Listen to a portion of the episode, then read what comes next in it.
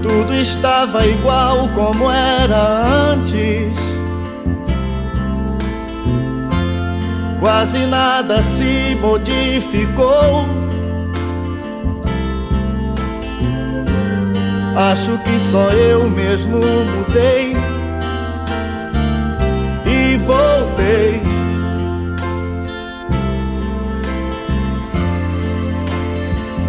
Eu voltei agora pra E começou, começou mais um Greencast, o podcast da Green Comics. Eu sou o seu host, João. Eu sou o George. Eu sou o William Eu sou o Luiz Fernando, Guimarães. Luiz Fernandes Guimarães. aí sim, aí é um. É um, um grande autor não que- brasileiro importante. Não que sua presença seja ruim, mas aí seria especial, hein? Um convidado de tal. Ainda mais um convidado que estava morto, né? Uma pessoa que estava É, morta e voltou. Seria um convidado É mais extra mundo espiritual. né? Exato. Fica aí o, o chamado aí pro Fernando Guimarães. Ou veríssimo também. Bom, mas antes de começar aí nossa retratação, né? Pela primeira vez, aí, episódio histórico, vamos re- nos retratar. Eu não, porque eu ouvi o podcast antigo e eu não tenho nada que mudar minha opinião. A senhora é perfeita. Vocês aí que mudam, Eu vou me sou retratar. perfeito. As minhas vergonhas, eu, vou, eu, eu mudei, eu virei uma pessoa melhor, cresci. Mas isso é bom, isso é bom. Ou não, né? Uma pessoa que olha para o que falou dois anos atrás e acha que tá ok ainda é uma pessoa que não evoluiu, né? Pessoa sem mindset de evolução. Nunca mais fala essa palavra aqui. Por favor. mindset. Que é proibido. Por favor. Então, se você não quer que o William fale mais essa palavra, você pode entrar pro Green Club. Olha aí. Eu não, não consegui pensar num link melhor. Horrível, mas ok. Vamos lá. Não, se a pessoa doar bastante, ela pode mandar na gente e falar o que quiser, fazer do jeito que quiser. Se você doar 10 mil reais, a gente fala de maquiagem, que não tem problema nenhum. Que você quiser. Mas você também pode doar um real. Com apenas um realzinho lá, você vai lá em www.greencomics.com.br e aí você vai lá na área de Green Club, ou então você pode ir lá no apoia.se barra greencomics e apoiar a partir de um real. Não precisa ser 10 mil. Mas se quiser 10 mil, não tem problema. E você apoiando, você tem eh, diversos conteúdos exclusivos e nosso eterna gratidão, que é o mais importante. E ajuda a gente a continuar o trabalho. Que é mais importante É ainda. o mais importante. Mas chega de, chega de enrolação, que o William tem que se retratar, o Jorge também. Luiz, não sei. Luiz, se quiser se retratar alguma coisa, alguma coisa que você fez no passado, é só a chance. Eu entro no barco aí pra estar junto. Chora as mágoas. e parei.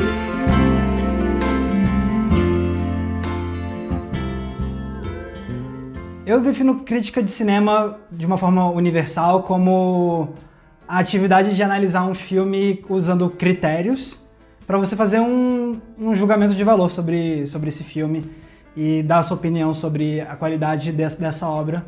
Crítica de cinema é uma análise com fundamentos sobre as qualidades e virtudes de um filme, abarcando todos os aspectos imagináveis da obra audiovisual. Crítica de cinema, na minha visão, é principalmente tentar propor uma leitura mais profunda de uma obra cinematográfica. Por isso o repertório do crítico é tão importante nesse processo. A crítica de cinema, pra mim, é um, é um conteúdo que ajude o espectador a enxergar aspectos do filme, aspectos daquela produção, que, que ele normalmente não prestaria atenção.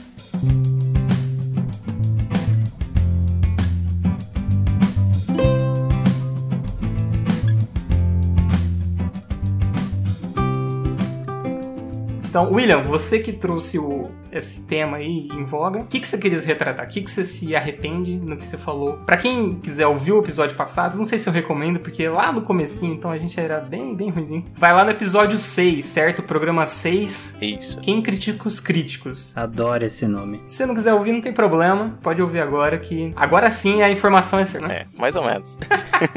Mas, William, o que, que você queria se retratar? 80% do que eu falei naquele episódio, eu menti, eu não sabia o que eu tava falando. eu tava sendo imposto a dar aquela opinião, então. Desculpa, gente, é isso aí. Ah, eu não tinha intelecto suficiente pra entender o que era crítica naquela época, entendeu?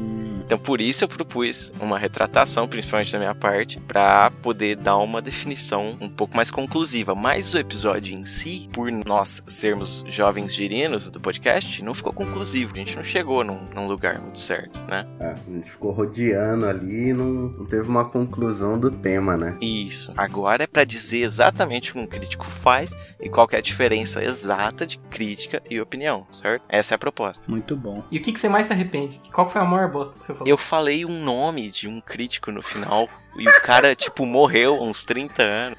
Ele é tipo o Leão Lobo da TV americana na crítica. Como é que ele chama? falou? Eu Caralho. não lembro, mas foi muito engraçado quando eu Eu fui não conheço aquele pesquisar. cara. Mano, de jeito nenhum eu conheço aquele cara. Só pra dizer Eu claramente ia isso. falando que Você lia falou- as, cri- a- você as falou- críticas dele, e, tipo, o cara fazia, sei lá, crítica dos anos dos filmes de, de Exato. 50, tá ligado? Mano, se você encontrar um texto Não- dele não hoje é em dia na internet é uma raridade. Não é o Roger Ebert. não. Exato, esse cara, eu li Você isso. tá louco? Você vai ter que fazer um programa. Não, Mia. Eu li. Para, para esse programa, a gente vai ter que fazer um terceiro episódio de se retratando sobre isso. Porque o Roger Ebert é o maior no- nome da crítica. É o maior existiu. nome. Depois eu fui ver um vídeo. Você e falou. Leão Lobo da crítica, você tá louco.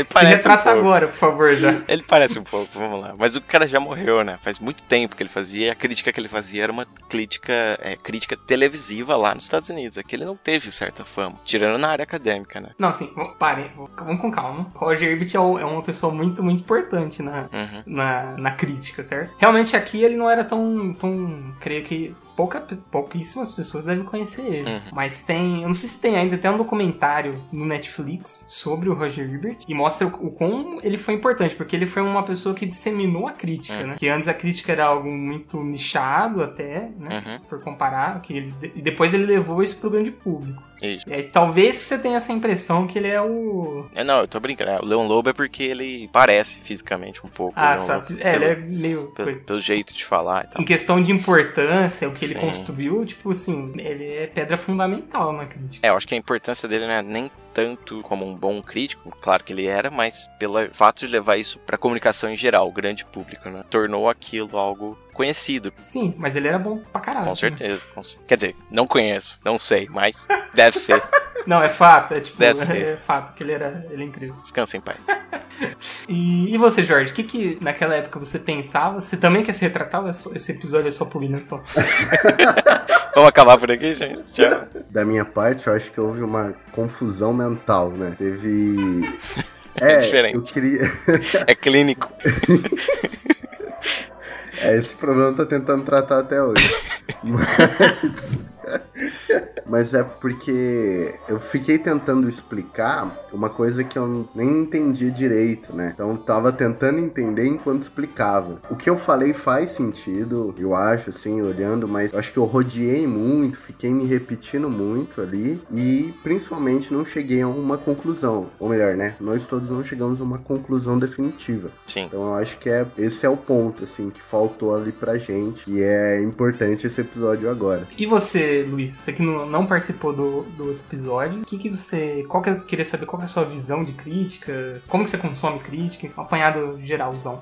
Quando eu comecei a me interessar por filme, por essa área relacionada a cinema, o Jorge deve até lembrar um pouco que eu fazia algumas pseudo-críticas na época, né? Sim, sim. Então, eu acho que todo crítico, ele começa de uma base, né, ali por gostar de cinema e vai desenvolvendo ela com o tempo, né? Mas o papel do crítico hoje, principalmente, é fazer com que as pessoas elas tenham um acesso maior e fazer com que elas possam também entender de uma maneira um pouco mais com um- de uma maneira que faça mais sentido para as pessoas, né? Então por isso que eles escrevem. Hoje em dia os grandes críticos de cinema e tal, a maioria deles estudaram ou jornalismo ou fizeram faculdade de cinema. Então assim, a crítica é uma profissão. E como você falou aí, teve grandes caras que foram expoentes e que eles trouxeram essa visão. Tem muita gente que não gosta do crítico, principalmente por causa daquele aquele, aquele fator dele não estar dentro da área realizando aquilo que ele tá criticando, né? Uhum. Tipo assim, o crítico de gastronomia, ele não vai lá e faz o prato, mas ele estudou gastronomia, né? Ele não abriu um restaurante, ele preferiu ir para uma outro, para um outro campo. E o crítico de cinema, tem gente que fala que ele é frustrado porque ele não conseguiu ser diretor. Pelo contrário, né?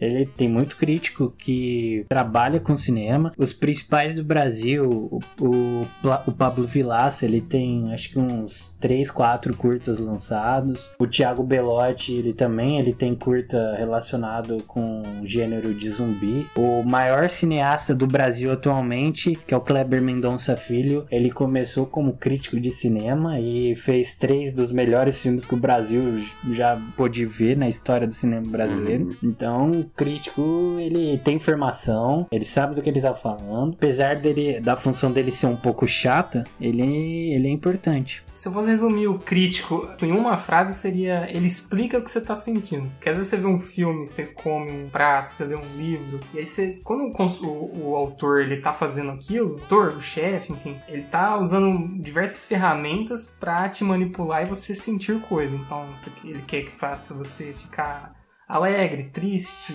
reflexivo, blá blá blá blá blá. O papel do crítico é simplesmente pegar isso e dissecar e falar: você ficou triste por causa disso, por causa dessa ferramenta, você ficou feliz por causa disso e disso. Uhum. Acho que se fosse resumir tudo, o episódio inteiro seria basicamente isso. assim. Vocês concordam Eu- ou não? Concordo com essa visão, mas hoje a visão que eu tenho do crítico é a capacidade de inteligir o filme, abrir ele para uma discussão maior do que aquilo que só estava na tela, mas não só no aspecto de explicar por que você teve aquela emoção e tecnicamente, vamos dizer assim, mas explicar, tipo assim, o valor histórico que aquilo teve, o valor político que aquilo tem, de certa forma, na sociedade onde ele está sendo feito, ah, explicar também sobre equipamentos, sobre técnicas, né, em geral, e também falar da emoção e do tema do filme. Eu acho que o crítico, ele consegue discutir todos os aspectos do filme fora daquilo que está sendo mostrado no filme, entendeu? Por isso você tem que ver o filme primeiro e depois ler uma boa crítica para aumentar a sua experiência. Eu achei melhor que a minha, minha explicação. Se retratou. Aí, me retratei. Que boa. Pronto, pronto, pode acabar. Tchau, gente. É isso, Tchau, obrigado. até mais. Então, eu fiquei pensando aqui e eu até vi alguns vídeos de próprios críticos falando a diferença da questão da crítica e da opinião, tentando definir o que é crítica. Até pelo próprio significado das palavras, eu cheguei numa conclusão minha, que eu separei entre opinião, análise e crítica. Uhum. E o seguinte, eu acho que a opinião é a primeira impressão sobre um conteúdo. Então é um fator puramente emocional. A análise é a separação dos elementos do conteúdo. Então é um fator puramente racional. E a crítica é julgar o conteúdo de acordo com a análise mais a própria opinião. Então é o fator emocional mais o racional. E a partir de a- partir disso dar valores para esse conteúdo. Sim, eu achei bacana isso que você falou, porque olhando por esse lado, é, é basicamente isso, né? No final, você leva uma síntese daquilo que você sentiu com relação ao que você pode opinar e Uhum. com relação ao que você entende como algo racional. Então você junta os dois e chega nessa conclusão que é a crítica em si, né? É, exatamente. Mas vocês estão sugerindo que de alguma maneira existe opinião na crítica. É claro, Com certeza. Não existe nada sem, sem opinião, não tem como. A crítica é Com uma certeza. opinião.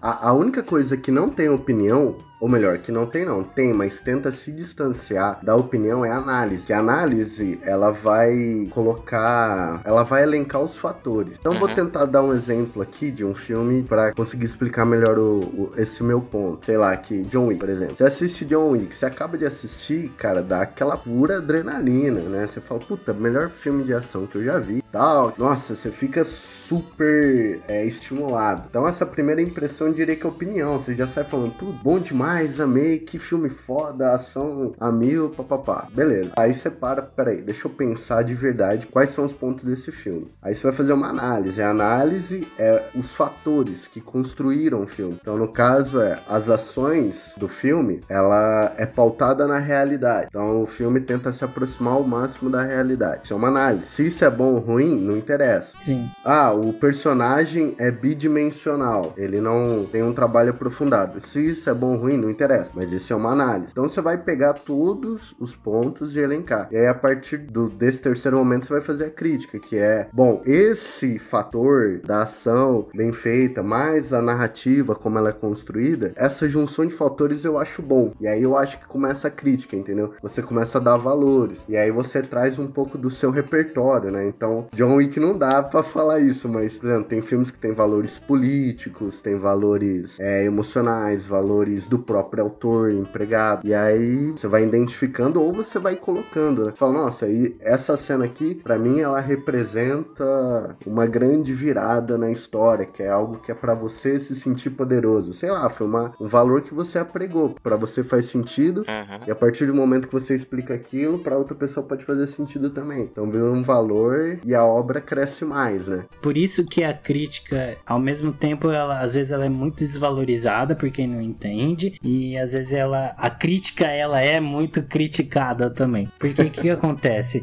A análise em si, ela tem um peso muito maior, ao meu ver, do que uma crítica.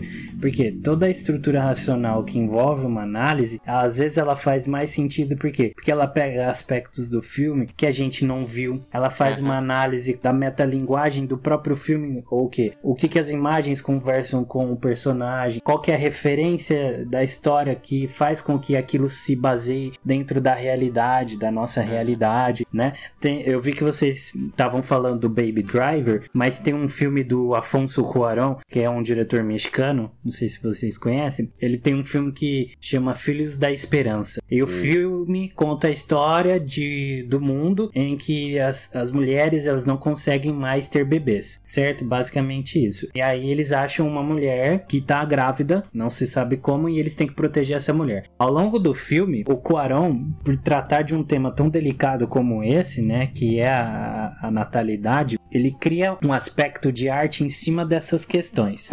Então, basicamente, o que ele faz? Ele pega esse texto dele, esse roteiro, e as imagens que ele grava são baseadas em telas, pinturas famosas, estruturas gregas famosas, e, todo, e várias cenas do filme elas são encenadas como essas pinturas. E você não percebe isso durante o filme porque você está entretido com a história. E é, o papel da análise é esse: entender o que, que ficou ali subentendido, né? Para poder passar para o público depois. Por isso que a análise às vezes ela não é tão criticada, por quê? Porque ela traz um embasamento maior e faz com que você consiga se interessar cada vez mais por aquele assunto ou por aquele filme que você acabou de assistir, né? E a crítica ela não desperta isso, ela desperta um- uma sensação de discussão, uma sensação de que você precisa conversar sobre aquilo, entendeu? É, a gente pode dizer que é como numa revista. Você tem ali nas primeiras páginas algumas colunas, né? E as colunas são opiniões. Certo. Só que lá mais pra frente você tem uma tentativa de reportar um fato. Certo. E aquilo seria uma análise de como aconteceu um, incidente na cidade e tal. A crítica seria um texto que junta essas duas coisas, certo? Pode ser. Pode ser. É que depende muito do crítico também, Né, né? Quem você mesmo falou, William. Às vezes o crítico, ele insere o, o elemento de política, de questões históricas.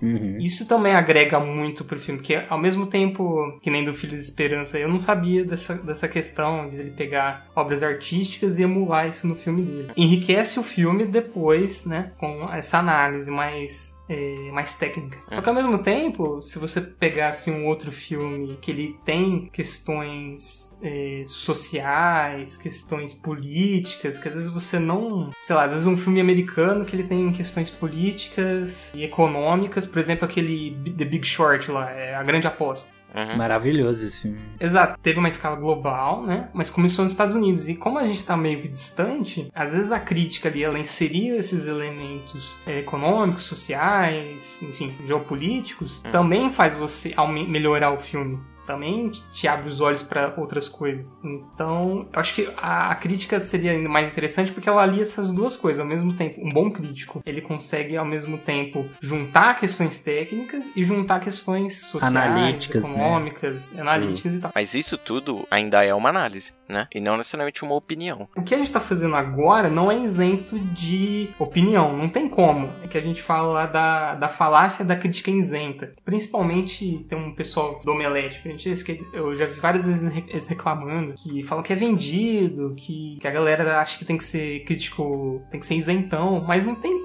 absolutamente nada que você faz é, é não tem sua opinião por trás. Com certeza. Na própria análise, a partir do momento que você escolhe as coisas que vão ser analisadas, você tá, já tá deixando outras coisas de lado. A mesma coisa se numa, numa manchete de jornal, no dia a dia do trabalho, como você aborda uma questão do seu chefe, tudo isso você tem uma opinião por trás, entendeu? Uhum. Não tem Com como certeza. você você tem uma bagagem, não tem como você deixar isso de lado. Uhum. Mas, eu, mas assim, é, eu acho que o importante pautar é o seguinte: na questão da análise, você tentar ao máximo se distanciar do fato de julgar. Ou seja, você Uhum. tentar ao máximo Correto. apenas elencar os elementos do conteúdo. Na crítica, a crítica, a ideia é essa. Dando o exemplo do Belote, a ideia da crítica é no final dar uma nota. É sopesar Aham. as coisas. É, é, é dizer, ó, isso é bom, isso é ruim. Então acho que a crítica ela tenta realmente dar valor às coisas. Ela tenta não, ela dá valor às coisas. A análise ela tenta distanciar de valores e apenas analisar. É, existem formatos de.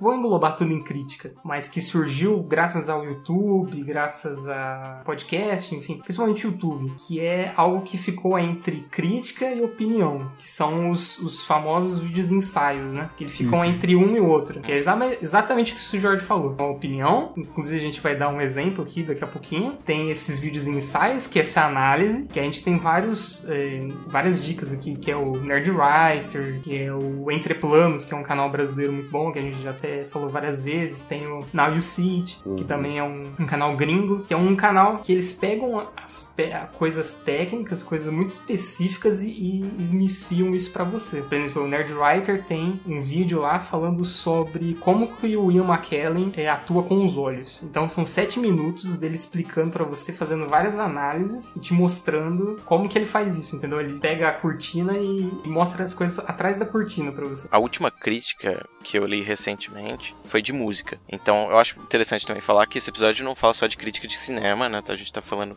do papel da crítica em geral na arte, mas a gente vai exemplificar aqui com o cinema para não ficar muito aberto. Uhum. Sim. Mas na crítica que eu li era do Eminem. Ele tinha lançado o álbum Kamikaze, se eu não me engano ainda é o último álbum que ele lançou. E aí eu li cada a crítica de cada faixa, certo? Uma, uma boa análise, digamos assim, de cada faixa. E no final o cara disse assim: em uma época onde Kendrick Lamar ganha o Pulitzer, né? Que Kendrick Lamar é um rapper americano que ganhou um prêmio que é literário, né, se não me engano, o Pulitzer. Então isso mostra muita importância, principalmente política e social. Uhum. Ele disse: numa época em que Kendrick Lamar ganha o Pulitzer, Eminem está fazendo kamikaze. Ou seja, ele tem uma Ferrari, porque ele é um bom rapper, ele sabe rimar, mas ele usa para andar na lama. E eu já achei essa parte uma opinião, um julgamento. Ele tá dizendo ali importâncias. Se você tiver uma opinião social, política muito forte, aí você tem mais importância. Agora, se você fazer rap sobre o que que acontece com a sua vida, não tanta importância. Só ia completar, vou voltar nesse assunto que você falou, que vocês citaram algumas coisas eh, referentes a reportagens, jornalismo e tal. O, o- a ideia do jornalismo hoje não é nem a questão de você ser isento, né? Que você não tomar partido, mas sim você ser neutro. Ou seja, ouvir os dois lados, né? E através desses dois lados gerar uma história para com que a pessoa possa entender e ela ter a liberdade dela para ela poder tirar a própria conclusão do que ela viu ali naquela situação. O papel do crítico também, basicamente isso. Só que a gente pega uma análise de uma única pessoa só, né? Ele tenta ser neutro, mas se você só ler uma crítica com- é, a respeito de um único filme, você não tá fazendo o correto, entendeu? Você tem que ler pelo menos umas três ou duas críticas para poder ter uma noção maior a respeito do- das opiniões e as análises que foram feitas em cima desse filme, ou enfim.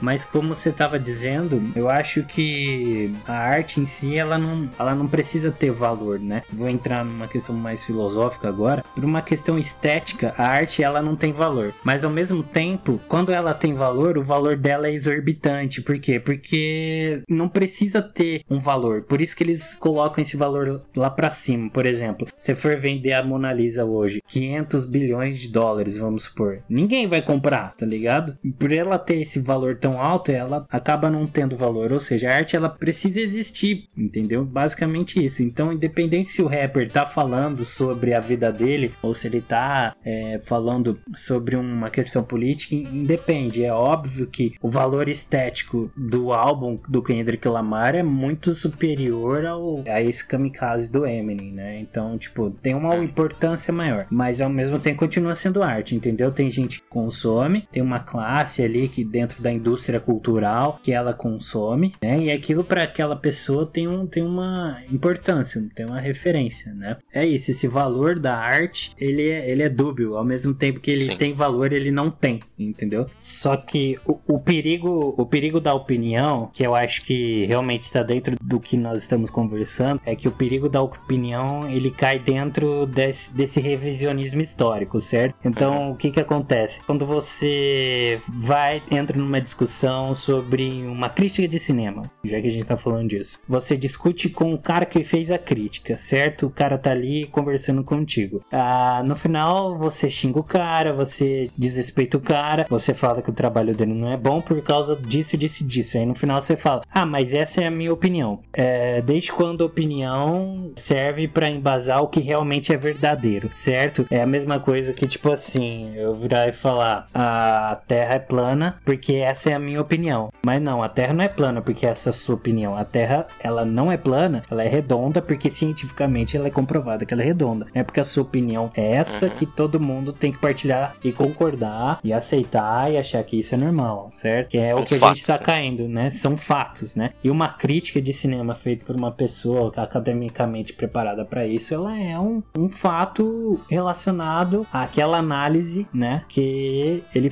que ele fez sobre aquele filme. É, a crítica é uma opinião analítica. É isso, né? E aí você que tem que analisar o quão bom é o crítico a partir da análise e da opinião dele, certo? Com certeza. Como ele usa esses, esse- essas ferramentas que ele tem. Uhum. É, até porque você não precisa concordar com ele, né? Exato, você tem que ler de tudo, né? Claro. Mas tem como ser um crítico ruim, é isso que eu tô. Esse é o ponto que eu tô tentando chegar. Claro. Tem como fazer Ah. coisas absurdas. Com certeza. Falando merda. Na Claro. verdade, isso é muito fácil, né? É, então. eu não sei é. se o, o Jorge, eu não sei se o Jorge foi esse, é, semana passada na, na coletiva que teve do Kleber Mendonça Filho e do Juliano Dornelles. Eles são os diretores Bacurau, né? Aí pro público que tá ouvindo a gente. Que teve uma hora que ele virou e falou que a diferença do crítico, ela é muito palatável, você sente. Porque o cara pode falar muito bem do seu filme, mas ser um péssimo crítico. E o cara pode falar mal do seu filme, mas ter uma crítica excepcional, entendeu? Então, vai muito do que você tá entendendo com relação ao que você leu. Isso vindo de um dos maiores críticos do Brasil e, um dos- e hoje o cara mais importante no cinema nacional, que é o Kleber. É, porque a partir do momento que você lê uma crítica, você cria uma opinião sobre ela, né? Uhum. Sim. Então aí a sua opinião é, pode ser N coisas. E tá tudo bem, tá certo, tá- não tem errado, né? Eu gosto de acompanhar o Omelete, mas tem uma coisa pra mim que me incomoda demais. É, nenhum filme da Marvel pra esses caras é ruim, entendeu? Todos os filmes, pode pegar, cara, não tô brincando. Todas as críticas que tem com relação aos filmes da Marvel, desde o Hulk, que é o primeiro que o Tony Stark aparece no final, é acima de três ovos que eles consideram bom pra cima. E a gente sabe que é, Homem de Ferro 2 não é um filme muito bom, Homem de Ferro 3 nem se fala, Thor 1, Uhum. Thor 2 são filmes é, muito Thor 2 é de doer. são muito simples e tem histórias muito básicas. O próprio Capitão América 1 não é um filme é, excepcional, excelente, entendeu? Tô vendo que você tá, tá dando uma olhada aí no, no Homem de Ferro 3. procurando aqui. Tem quatro ovos, cara. Ao meu ver, é intrigante a gente levantar essa bola porque a gente sabe que a Marvel tem filmes ruins, né? Uhum. Então, aí a gente não precisa nem do papel do crítico em si, já basta a gente analisar. E a gente tem uma concepção para poder ver como quando a história não tá interessando o público e, e- Sim. e afim. Isso é uma coisa que no Omelete me incomoda um pouco. Dá uma olhada na nota de Thor 1 pra você ver. As 4 de 5, Thor Mundo Sombrio. Acabei de ver aqui. Você tá me zoando, né? Não, Não, não, não. Não, Mas não, isso não. é a opinião dele. Tipo assim, é a crítica dele. É, é a visão dele. Aham, tá Eles bom. podem trabalhar a questão de ficar em voga o, a Marvel nas pautas que eles, eles se propõem a fazer. Mas na Não. crítica em si, eu ponho o meu, meu cu na reta pra falar que eles não, não fazem isso de propósito. Pra poder balancear como jornalista, né? E buscar essa neutralidade que eu falei antes. É, eu já vi Aham. várias críticas do Omelete que na página inicial, quando você entra, às vezes tem aqueles anúncios do filme que vai estrear. E seja bal. O cara vai lá e paga porque sabe que o Omelete é o site de cultura mais acessado do país. Eu já vi várias vezes, e não foi pouco, não foram poucas, foram várias, de filmes ruins pagarem esse patrocínio pro Omelete e a crítica ser é, metendo pau no filme, certo? Uhum. dando um ovo, dois ovos. Porque crítica hoje é encarado como uma editoria, né? Tá relacionado à cultura. Então eu não vejo como um jornalismo chapa branca o que eles fazem, tá? Eu vejo que há um, todo um consenso ali editorial. Eles devem sentar muitas vezes ao longo do dia para discutir sobre isso, para ver o que que é necessário lançar ou não. Porque se o cara anuncia com eles e eles vão lá e dão uma crítica negativa, é, isso pesa, porque pesa no bolso. Mas eu já percebi que não um problema pra, pra produtora que tá fazendo o anúncio, a Sony, a Universal ou a Disney em si. Né? Eu já vi várias vezes a Disney anunciando e mesmo assim eles ainda continuam dando críticas ruins.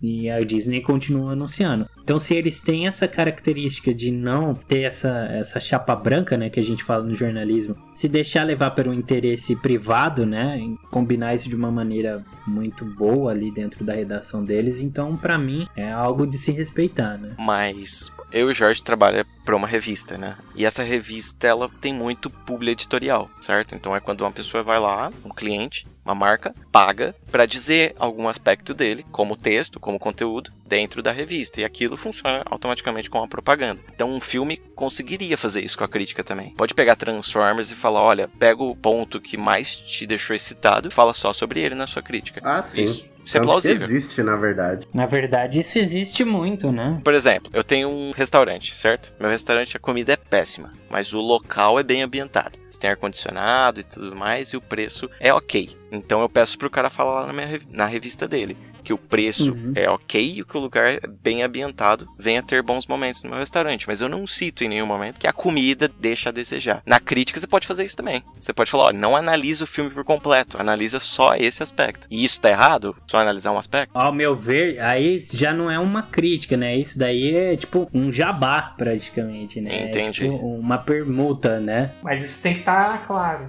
tem que ser levado em conta também, que, por exemplo, eu posso fazer uma análise histórica de um filme, certo? Eu pego qualquer filme, posso fazer uma análise histórica dele, baseando nos ângulos, em como ele é filmado, na temática, nos diálogos, e eu estou fazendo por um viés histórico. Se alguém fizer por um viés comercial, buscando retratar só a parte por exemplo, visual, e não a história em si, como ela é contada, a, cinema- a cinematografia como um todo, eu acho que é um texto um conteúdo viável, não é problemático. Mas tem que deixar claro que você não está falando do material como um todo. Então, dar nota, por exemplo, já é uma coisa meio bizarra. Se a empresa tá te pagando, você é obrigado a apresentar. Se, se, ela- se você não fala que aquilo é um conteúdo pago, você tá sendo antiético. Ponto. Não tem nem, não tem nem discussão.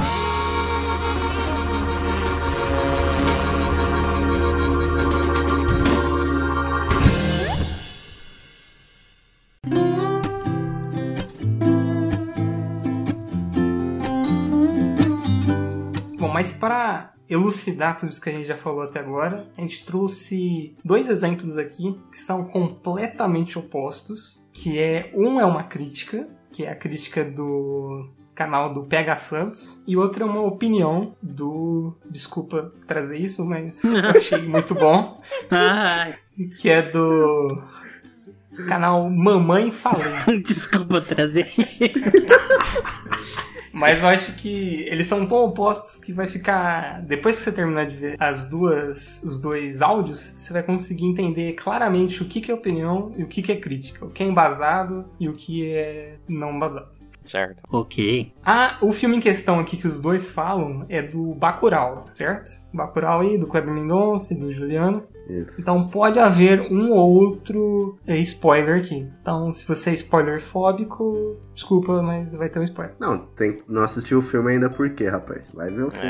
É. É, filmar. Então vamos começar aqui pelo pegação. O, o cenário da vez é o sertão do Pernambuco, na cidade fictícia aí de Bacurau, o título do filme.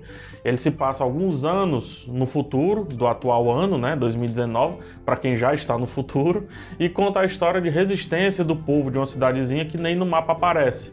Resistência de várias formas, é, da falta de atenção dos governantes, da nova ordem mundial, do lado ruim do progresso, da resistência a invasores, enfim. É um filme sobre resistência e todos os seus aspectos.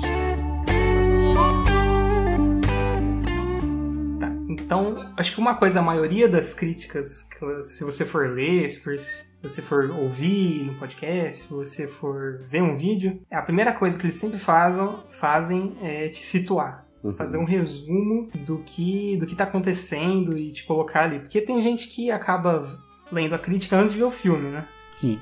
Então ele serve ali pra você entender o que, que tá falando e você já. E também acho que serve também pra você ver qual que é a visão do crítico sobre aquilo. Porque às vezes você enxerga um certo prisma daquele filme, daquela obra, daquela música, só que o cara traz logo de início uma outra visão. Você tá Uhum. vendo, por exemplo, uma visão mais literal e o cara já na introdução ele te traz uma visão econômica, ecológica, enfim. Isso é uma crítica. Agora vamos para opinião.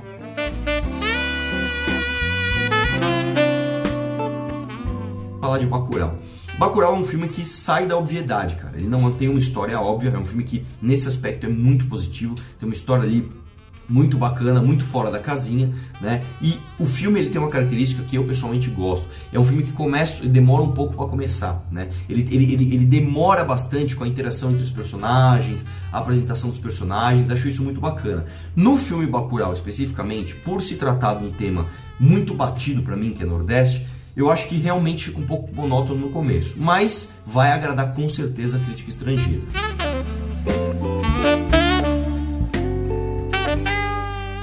Então é- aí é uma opinião, porque ele já vem ali com a opinião dele sobre gênero nordeste, que, né, convenhamos.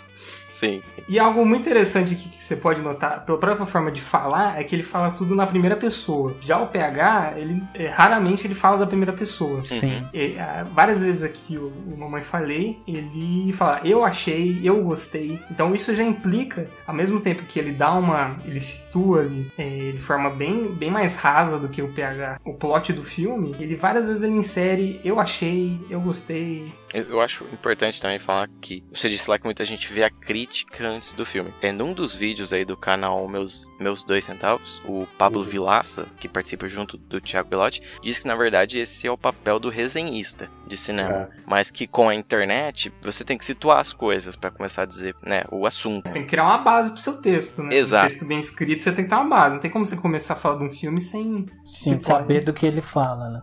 A crítica, se você tem o objetivo de aumentar a sua experiência, que eu acho que é talvez o principal objetivo, é bom que você veja depois, né? Antes Sim. é uma resenha do filme pra você poder escolher. Uhum. É, eu acho que é, a gente pegou. Quer dizer, vocês pegaram é, do- duas, duas visões muito antagonistas, né? É demais. Porque o, o- o- o- É, essa não, foi ideia, eu- acho isso ideia. bom, eu acho isso bom, porque isso gera um debate é, construtivo, principalmente porque, apesar do Arthur Melo Duval, que é o cara aí do Mamãe Falei, não, não, não ter é, é, cabedal o suficiente, né? Não ter é, estrutura de conhecimento pra falar sobre, Tá ele agressivo. ainda, ele ainda consegue externalizar algo que se pareça com uma opinião, porque É. Nem opinião ali, praticamente, eu, eu vejo que ele consegue dar, mas ele ainda chega perto do que seja uma opinião, né? Porque são vários comentários extremamente preconceituosos ao longo do Exato. vídeo e que, assim, fazem sentido por essa questão da opinião, né? Principalmente porque a gente sabe que grande parte da população do Brasil tem essa visão parecida com a dele, né? Não é porque você tá falando sobre algo que você necessariamente você conhece sobre, sobre aquilo. Mas fazendo o advogado do diabo aqui, o Mamãe Falei, ele em nenhum momento ele fala que foi uma crítica, ok? Exato. No vídeo aqui ele fala Não, Bacurau, o que eu achei. Exato. Opinião, sim. É claro isso. Só, só esse, esse, esse detalhe, assim, ele em nenhum momento falou assim, eu vou fazer uma crítica. Assim, é, ele, é- ele até começa o vídeo falando que ele não é crítico de cinema e tal. Então, Exato. exato. é, isso é bom, pelo menos ele tem consciência do que ele tá fazendo. Mas assim, o que eu acho pior no vídeo dele é justamente essa opinião carregada de preconceito. Porque, cara, opinião preconceituosa a gente não precisa. O problema pra mim nesse vídeo dele é que ele não entende que o filme que ele tá falando no vídeo fala e critica ele em si, né? E ele não tem noção disso. Ele não tem noção que o filme fala sobre ele, entendeu? Ele tá melhorando o filme, ele fez um favor, eu acho, pra falar a verdade. Porque ele justifica todo o filme. Justamente nessa parte aqui. Quando chega os motoqueiros, você fica meio tenso ali, caramba, dois motoqueiros. Aí quando tira o capacete é um casal, você, uh, pô, é só um casal inocente e tal. Você sente uma certa tensão, mas é uma cena muito boa, cara. Uma cena muito boa, porque realmente fica é, aquele mix entre é só um casal inocente, não é? Pô, esse casal apresenta alguma, alguma ameaça, na verdade eles estão correndo perigo, você fica meio assim, cara, muito boa essa jogada. E a cena, e agora ela, ela vem ali de fato, spoiler, cara. Quando a mulher saca a arma e fala, deixa eu ver esse celular aí, cara, realmente dá muita raiva. Você, puta, que filha né? Muito boa essa cena. E a cena da morte do casal também é muito boa, cara. Me lembrou muito ali cenas do Tarantino, cenas do Scorsese, que é aqueles diálogos onde parece que tá tudo bem, aí tem uma certa tensão e de repente desanda tudo. Achei muito boa a cena da morte do casal. E ah, ah, achei muito boa também ah, as cenas de nudez. Porque normalmente, cara, filme brasileiro, quando tem cena de nudez, é apelativo, né? Aquela cena que eh, eles querem chocar e, tipo, pô, não tem a menor necessidade daquela cena de nudez. E acho que as cenas de nudez desse filme é, realmente vieram no momento certo. São cenas que, você, você, você, você tem a reação esperada que o diretor quer que você tenha. Achei muito bom.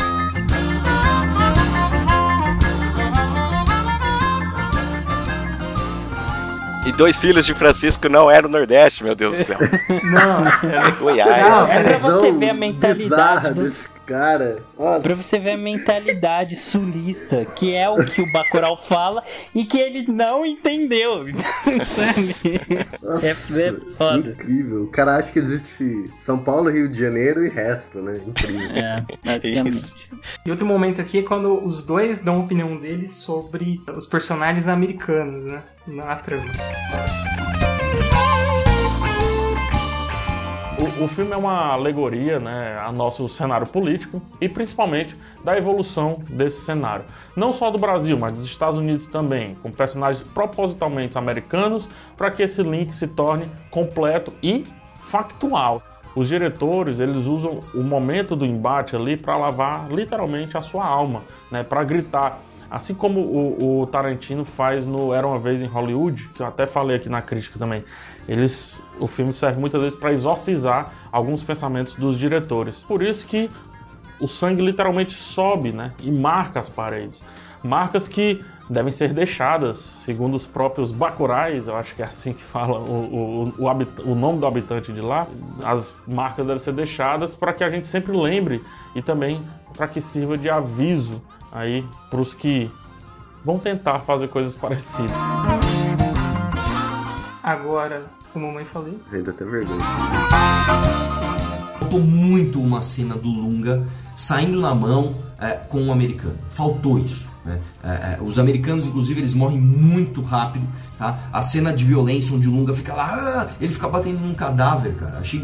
Cara, não, não- não- o cara não tá mais sofrendo. Então não, não me, não me deu impacto. Não, realmente faltou isso. Faltou a verbalização da afirmação no- nordestina. Cara, o filme não é sobre o nordestino ali resistindo e dando pau no americano. Faltou ali o Lunga com uma peixeira falando pro americano: agora tu tá fudido, rapá. Eu passei a vida inteira comendo rapadura, passando sede aqui, pra baixar a cabeça pra um comedor de chucrute. Aí alguém fala: não, não é comedor de chucrute, isso é alemão. Ah, mas tanto faz, comedor de bacon então.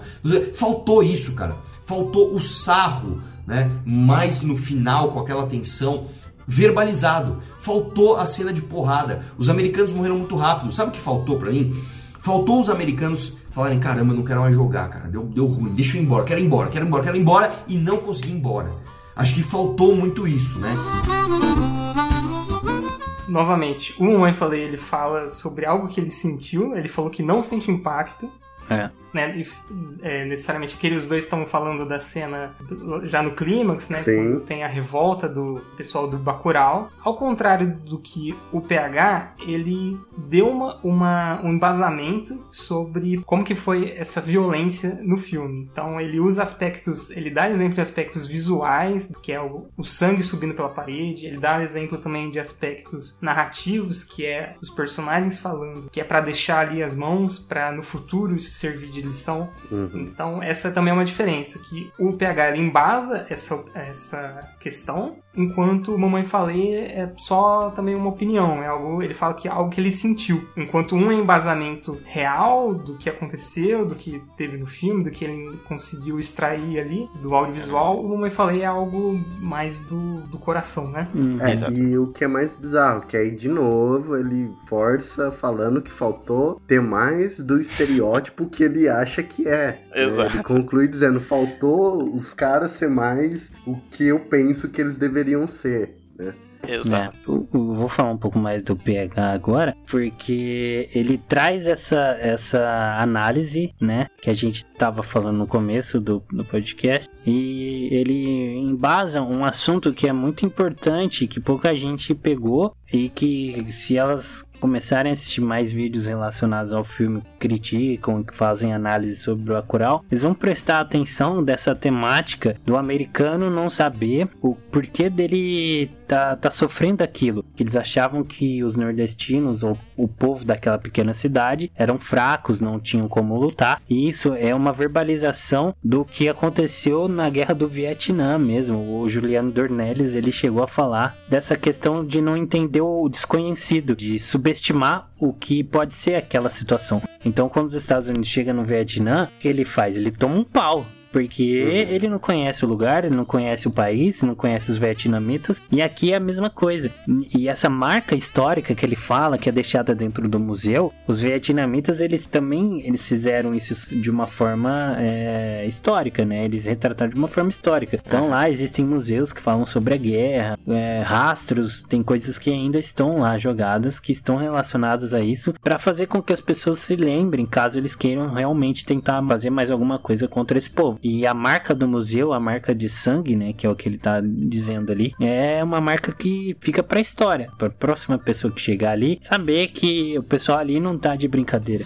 Então, quando o crítico em si, que é o PH, ele vem pra contextualizar isso que as pessoas não conseguiram pegar, ele faz de uma maneira assim, acho que extremamente é, certeira. Ele acerta muito nisso, apesar dele não falar de outras coisas também. Então você vê que o papel do crítico é também de uma certa forma ser o emissor, passar aquilo pro, pro público de uma maneira com que ele consiga compreender melhor, que ele consiga ter uma síntese do, daquilo que ele assistiu no, no cinema ou em casa, enfim. Mas é engraçado que o próprio filme faz isso, falando sobre isso também, no momento em que tem aqueles personagens que vêm do sul do Brasil, né? Tem tanto aque- o momento em que eles chegam na cidade, né, em Bacurau, e que todo mundo fala, né? Ah, vocês veio pro museu? E eles, tipo, não, não. Ah, mas vocês Não não, querem interesse. conhecer o museu? E eles, não. Tipo assim, É. o desprezo do brasileiro pela própria história do Brasil, né? De não ter interesse, de não querer saber, de não querer conhecer a si mesmo. A parte, e aí depois a parte que eles estão com os americanos, da, meio que é da admiração deles pelos caras, e de falarem, né? Tipo, que eles não são brasileiros, que eles são americanos. E os caras, ah, os americanos desprezarem ele, né? Falar, não, peraí, você tem uma cara italiana. E, não, não, você parece mexicano. peraí, isso parece latino e tal. E fala, cara, tipo,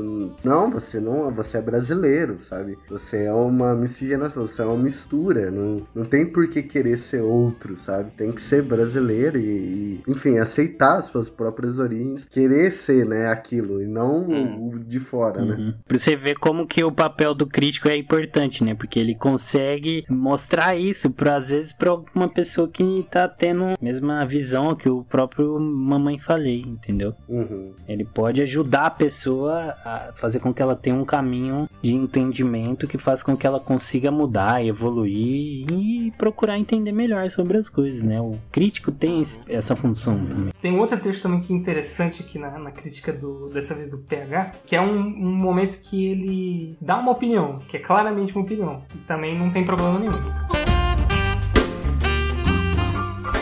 Estamos então assim numa espécie de Black Mirror nordestino, onde inclusive a tecnologia aparece aqui dando pequenos tons de ficção científica ao filme, aliados ali a uma distopia. Que não é tão distópica mais assim, mas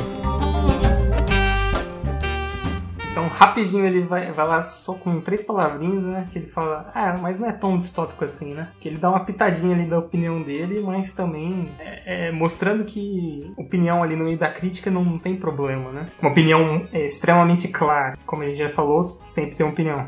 E outra, é, antagonismo, agora é mais pra pegar pegando no pé da, da direita, não, que eu coloquei aqui. que é a questão das armas no filme. Nossa, nossa. Enquanto o Mamãe Falei tem esse pensamento,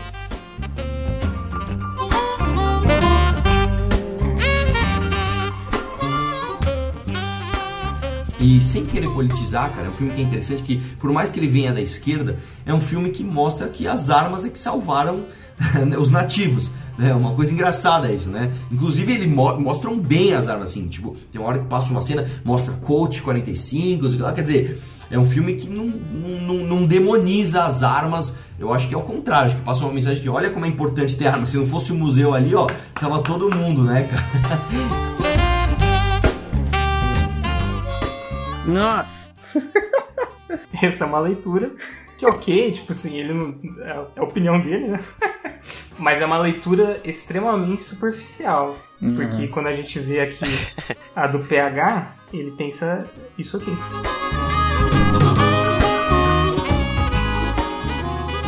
O museu histórico é aqui colocado como função primordial, por conta, obviamente, desse contexto. E assim, Bacurau nos mostra outro posicionamento sobre o hoje, dizendo que a história deverá servir de arma, é, arma de atirar, vamos colocar assim, mas também de arma de pensar, né, para conseguir atingir o limite máximo da resistência. Então aí sim, tipo, ele conseguiu enxergar, porque claramente é, no filme ali, na hora que tem a. O pessoal tem que se juntar e fazer aquele plano pra impedir que os americanos matem eles. Eles vão em basicamente dois lugares, que é a escola, né? Fica bem claro ali que eles se defendem com a escola, com a educação, Uhum. e no museu, que eles pegam, eles vão se armar no museu, eles vão se armar de cultura, que é isso que o filme quer dizer, né? Que é, uma, é um povo que mesmo ali que tá num, numa, num lugar árido, num lugar um pouco mais difícil de, de viver, muito mais simples do que no sul, no sudeste, metrópoles, cidades mais desenvolvidas. Ele tem ali a sua, a sua munição, né? Pra combater o que tá vindo de fora. Aham. É uma análise, é uma opinião muito mais profunda. E ao mesmo tempo, assim como os caras se defendem aí, mostra os americanos atacando aí, né? Os caras atacando a história e a educação, né? E atacando as escolas, né? E até mostrando essa coisa meio bizarra que tem nos Estados Unidos de ataque às escolas, porque a mina começa a atirar na escola literalmente porque ela queria descarregar em algum lugar a arma e ela começa a atirar ali. E a opinião do, do Mamãe Falhei, feita com Mamãe base. falhei, eu gostei disso. Mamãe Falei, né? É feita numa literalidade, como se o filme não fosse um filme, como se fosse a notícia que ele leu no, no jornal. Todo, toda obra de arte é uma ideia. Uhum. É que nessa opinião, aí sim, é, acho que a gente pode tranquilamente falar que é uma opinião que ele tá tentando te manipular. Exato. Porque ele é do- de uma, uma vertente política que, Uhum. que quer o favorecimento de armas e tal, e aí ele viu uma. ele foi oportunista, né? Exato. Aqui é uma coisa muito específica aqui, porque o canal dele também é uma forma dele de disseminar ali uh, político, então ele foi bem, bem malandro ali de pegar. Mas também é difícil falar se ele realmente conseguiria analisar desse jeito que o PH analisou. É, eu, Mas eu- ele foi oportunista. Foi. E ele tá errado? Não tá. Quem vota nele que tá. É, ele tentou comprar a sardinha pro, pro lado dele, né? Porque É, é. ele sabe que o exato. público dele aí ia amar o que ele tá falando aí com relação a isso. É que a diferença é que a gente pode notar é que a história mesmo, como o PH fala, e que os diretores eles deixaram bem claro, é que a resistência ela vem de uma escola e ela vem de um museu. E isso são pilares, são os dois pilares mais importantes dentro de um, de um estado, dentro de um bem-estar social, que é a educação, que está sendo destruída, né? E o museu, que o filme ele foi lançado em 2019, teve aquele incidente com o Museu Nacional lá no Rio de Janeiro, né? Que não teve apoio, acusaram o reitor, sendo que o reitor tinha nada a ver com isso, falaram que é, foram movimentos esquerdistas que deixaram o museu chegar naquela situação e enfim. né? Então você vê o desprezo com relação à história e você vê o desprezo com relação à educação. O PH é, ele deixa isso bem claro, né? E fica fica subentendido ali para todo mundo poder pegar, porque independente do que você usasse ali, a arma, o facão ou qualquer outra coisa, é, eles tinham que sobreviver, correto? Então, o filme ele é extremamente marxista por esse lado, porque para você não deixar que o outro te domine, você necessariamente vai ter que matar ele, né? Então, tem toda essa questão. Pra finalizar, é é o que eu mais gosto é que muitos críticos eles fazem muito ligações com outras obras, né? Acho que isso é o que é o mais legal, porque você começa a conhecer obras novas a partir de um filme. Então, você vai você vê um filme, você vai ler a crítica e você sai da crítica querendo ver mais dois filmes que o crítico citou. Ou então, eh, ele citando uma técnica nova, citando um fato histórico, que aí você vai lá buscar. Então, o filme ele te faz conhecer outras coisas. Isso acho que é uma coisa que eu mais gosto. E é uma coisa que o PH faz aqui e que acho que fecha bem esse episódio.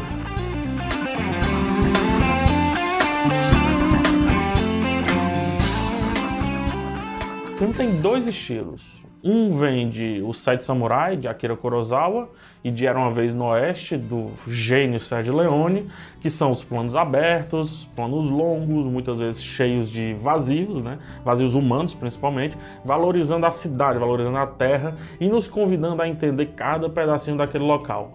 Poucos cortes e não há pressa alguma de avançar na história.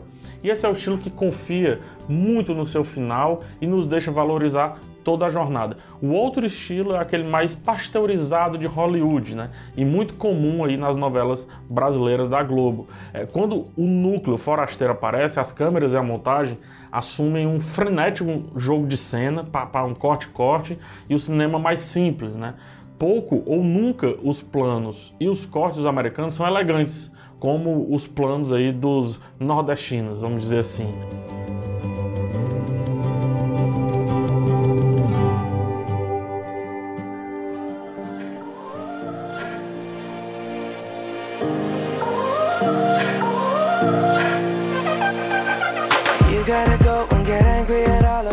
Você não precisa ouvir a crítica, se você não quiser, né? Mas crítica é conhecimento. Então, se você quer se aprofundar e conhecer mais, não só em filmes, mas gastronomia, música, arte, qualquer tipo de arte, é legal que você se- aprofunde na crítica. Mas que também a crítica, como o Luiz falou, né? De uma pessoa em específico, não é a verdade Uhum. certo? Então, leia várias e, e é legal que a arte te dá essa possibilidade, porque a ciência, ela não te dá essa possibilidade interpretativa tão aberta, né? Você pode ler vários críticos e ter diversas visões diferentes, e todas são de certa forma úteis e boas e valiosas. Correto. E, porra, a gente tá na época do, da internet. O que mais tem aí é opção pra você Exato, veja várias. veja todas. Então acho que é isso, né? É. É isso. Luiz, muito Oi. obrigado. Ah, contem comigo pra tudo. participado. Tudo. Uhum. Cuidado. Tá gravado, literalmente. É, pode, não, mas se vocês precisar, é só cobrar, sabe? Muito obrigado, Bira, Jorge, e muito obrigado ao ouvinte aí que nos acompanhou aí durante seis horas de programa hoje. Exato. E se você quiser mais ainda Greencast, Green Comics na sua vida, é só você entrar em www.greencomics.com.br ou nos seguir nas redes sociais, que é- pode achar a gente no Facebook, no Instagram, no Pinterest, que é Estúdio Green Comics. E compartilha também se, se você gostou aí, compartilha esse episódio com a galera e se você tem alguma crítica, né, sugestão ou, ou qualquer outra coisa, manda um e-mail pra gente que é Contato greencomics.gmail.com Contato greencomics. Opa, senti aqui. Contato greencomics.gmail.com. Tudo bem. Então, tchau. Falou, falou, acabou. Tchau. Falou! Leiam bastante críticas. Ou não. E se hidrata, se hidrata.